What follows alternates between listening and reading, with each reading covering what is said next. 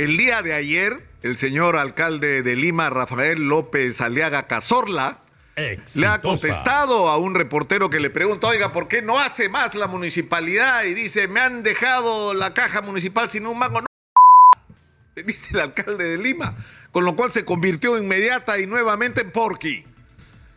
Entonces es a Porky el que hay que darle el mensaje. Eso lo sabía el candidato López Aliaga. Es decir, ¿sabía lo que iba a tener en las manos a partir del primero de enero o no sabía?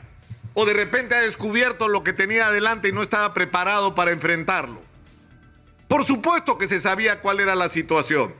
Y por supuesto que había que tomar una serie de medidas urgentes y rápidas para recuperar los recursos que la municipalidad debería tener, no solo como municipalidad provincial, sino como gobierno regional de Lima Metropolitana, que es el poder del que está investido el señor Rafael López Aliaga.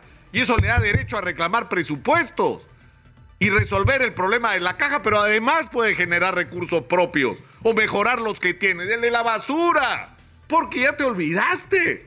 Acá hemos hablado de eso. La Municipalidad de Lima deja de percibir 500 mil soles al mes. Seis palos en tu lenguaje porque al año. ¿Por qué? Porque tenemos una licitación que está vencida hace siete años y medio con unos superpoderosos señores brasileños de Innova Ambiental, ¿no es cierto? Los que se llamaban Relima antes y que fueron investigados por el escándalo este de Comunicore, que fue un enorme perjuicio para la Municipalidad de Lima y por que nadie pagó, dicho sea de paso. Bueno, tenemos un contrato que tiene ¿Ya cuánto tiempo? Porque siete años y medio está vencido ese contrato. Había que hacer hace rato una nueva licitación internacional que participe en todos los proveedores, que gane el mejor y que dé un buen servicio de recojo de residuos sólidos y de disposición final para la ciudad de Lima, para Lima cercado, y que se paguen los precios justos, lo cual está claro y tú lo sabes, Rafael, lo sabes porque lo hemos hablado. Tu gente te lo ha dicho. Te permitiría tener acceso a recursos para resolver problemas de la gente hoy, porque hay que tener decisión política. Igual que el impacto que ha tenido el tremendo discurso, ya se acabaron los peajes abusivos y nos los subieron, nos los subieron. Es decir, no, no solo se acabaron, sino nos los aumentaron. O sea, ocurrió lo contrario a lo que tenía que ocurrir. Entonces yo creo que ya se terminó la hora del palabreo y la hora de los discursos y además se terminó la hora porque el sectarismo. Tú eres alcalde de Lima y de todos los ciudadanos, los más de 11 millones de personas que viven en esta ciudad, que tienen diferentes posiciones políticas, ideológicas, que tienen diferentes confesiones religiosas, unos son católicos, otros son cristianos, otros no creen en nadie, pero no importa, tú eres alcalde de todos y tienes que gobernar para todos. Entonces, a la hora que se hacen convocatorias de solidaridad, estas tienen que hacerse no pues con tus amigos congresistas, tienen que hacerse con todos, porque en esto, como dice el cura Omar, tenemos que estar todos juntos. Es el momento de la unidad y no de la división. Y no de la división. Y no puedes estar dirigiendo de solo a los que piensan como tú y resaltando los méritos de los que piensan como tú y no utilizar tu papel como alcalde para unir este país tan dividido, con unas zanjas tan grandes. En este país se ha generado odio entre peruanos. Y eso es lo que nos está impidiendo enfrentar juntos lo que tenemos que hacer y podemos hacer. Entonces, ya pues, Porky, hazte una, ¿no? Propongo una salida de emergencia. Mira esto, te doy dos ideas, porque, a ver, a ver si, bueno, aparte lo de la basura, 500 mil soles al mes tendrías en la caja, para empezar.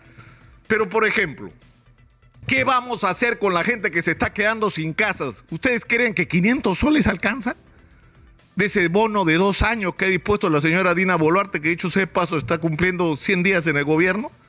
O sea, ¿creen que eso va a resolver el problema de que la gente que se quedó sin techo? O sea, no resuelves nada. Tienes que incorporar esto a un plan que no tenemos, pues, porque no tenemos. Porque la cabeza de quienes han tomado las decisiones en este país han estado en cualquier lado menos en los problemas de los ciudadanos. Porque era previsible que algo así iba a ocurrir porque ya nos ocurrió antes. Entonces va a haber que hacer módulos de vivienda, pero esta vez no pues negocios como los de PPK, ¿no? Con sus amigos comprando estas planchas, ¿no? Que, que se mojaban un poquito y se partían sino activando a la pequeña industria que puede proveer de vivienda provisional a muchísima gente y hay que establecer dónde van a ser esos espacios, no para que la gente esté tapada con carpas, sino por donde la gente pueda tener una vida con un mínimo de decencia hasta que se resuelva el problema de una vivienda permanente en lugares seguros. Pero eso supone un plan que todo el mundo pensó que eh, existía. ¿Cuál es el plan? ¿Cómo vamos a resolver la crisis de la vivienda en el Perú? Y en el caso del IBE en concreto, en lo que se refiere al alcalde, el señor Rafael López Aliaga. ¿Cuánta gente en Lima vive en lugares donde no debería vivir? ¿Un millón de personas? ¿Dos millones de personas? ¿Qué vamos a hacer con esas dos millones de personas? O sea, se le cae la casa y encima le decimos, ¿qué hace viviendo ahí? ¿Cómo que qué hace viviendo ahí? Traficantes de terrenos lo pusieron ahí. Les cobraron por ese lugar. Las autoridades irresponsables le pusieron agua, desagüe, luz, gas. Y están perdiéndolo todo ahora. Y es responsabilidad de la gente que está ahí, que ha tenido que mirar la gente solita cómo resolvía el problema de su vivienda. Pagando las tarifas de agua más caras en los cerros, pagando el agua más cara de Lima. Y la gente tiene la culpa de eso.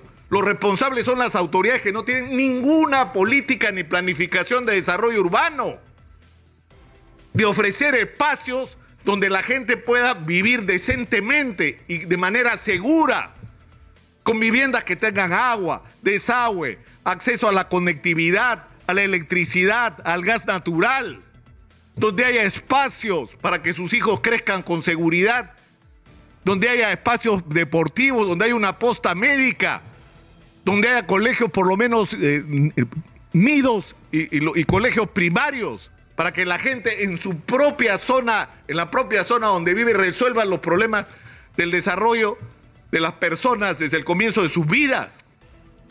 Eso es posible hacer, pero para eso hay que tener planes. Entonces, ¿dónde están los planes? ¿Dónde están las respuestas? Porque esta crisis, así como es una catástrofe, es una oportunidad de empezar a enderezar las cosas. Entonces ya no queremos quejas, ¿ah?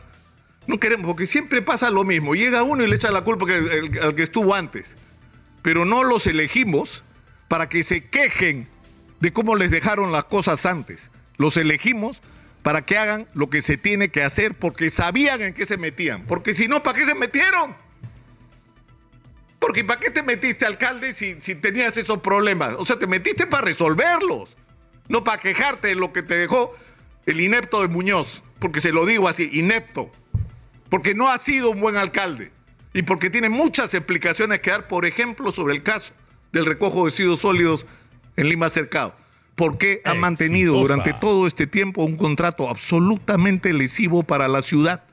¿Y por qué esa lentitud para enfrentar el tema de los peajes que al final termina en lo que termina? Siguen manejando estos señores los peajes, nos siguen subiendo los precios de los peajes, siguen las casetas de peaje ubicadas de una manera absolutamente arbitraria y siguen forrándose cada día a costa de los ciudadanos. En fin, ahí lo dejamos hoy mejor.